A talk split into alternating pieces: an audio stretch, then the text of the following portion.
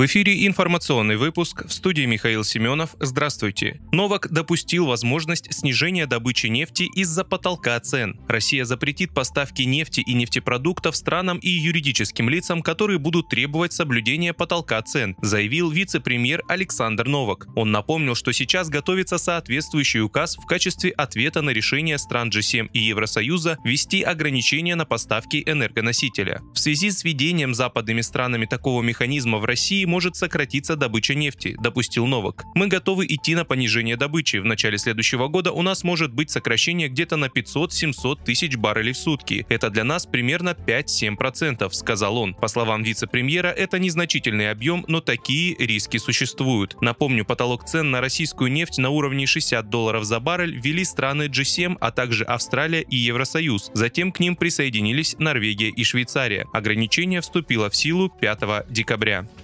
Визит президента Украины Владимира Зеленского в США сигнализирует об отсутствии успехов Киева в конфликте с Россией, написал обозреватель издания Bloomberg Хелл Брентс. Автор статьи отметил, что в Белом доме нарастает усталость от финансирования Киева. По его словам, скептические настроения республиканцев, которые по результатам недавних выборов заняли большинство мест в Палате представителей Конгресса, представляют повод для волнений Киева. Перспективы поддержки со стороны США, по мнению Брентса, становятся все более неясными. Более того, некоторые чиновники Пентагона Пентагона обеспокоены тем, что военная поддержка Украины истощает американские запасы вооружений, необходимых для реализации военных планов Вашингтона. Обозреватель акцентировал внимание на том, что Белый дом заявил о новых поставках вооружений, а также о пакете финансовой поддержки в размере 45 миллиардов долларов. Напомню, Зеленский в среду прилетел в Вашингтон для переговоров с президентом США Джо Байденом. В этот же день Белый дом объявил о новом пакете помощи Украине.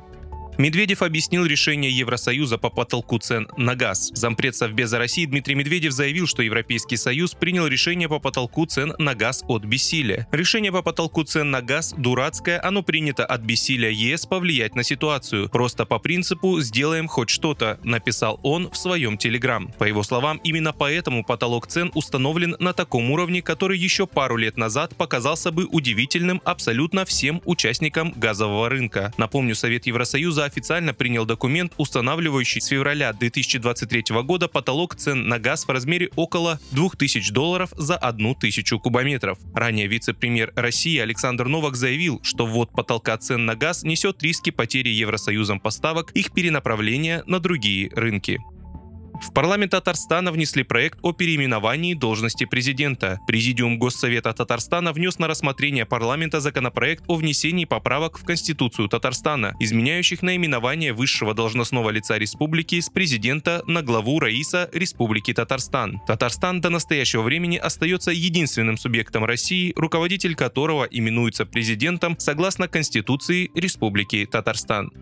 Вы слушали информационный выпуск. Оставайтесь на справедливом радио.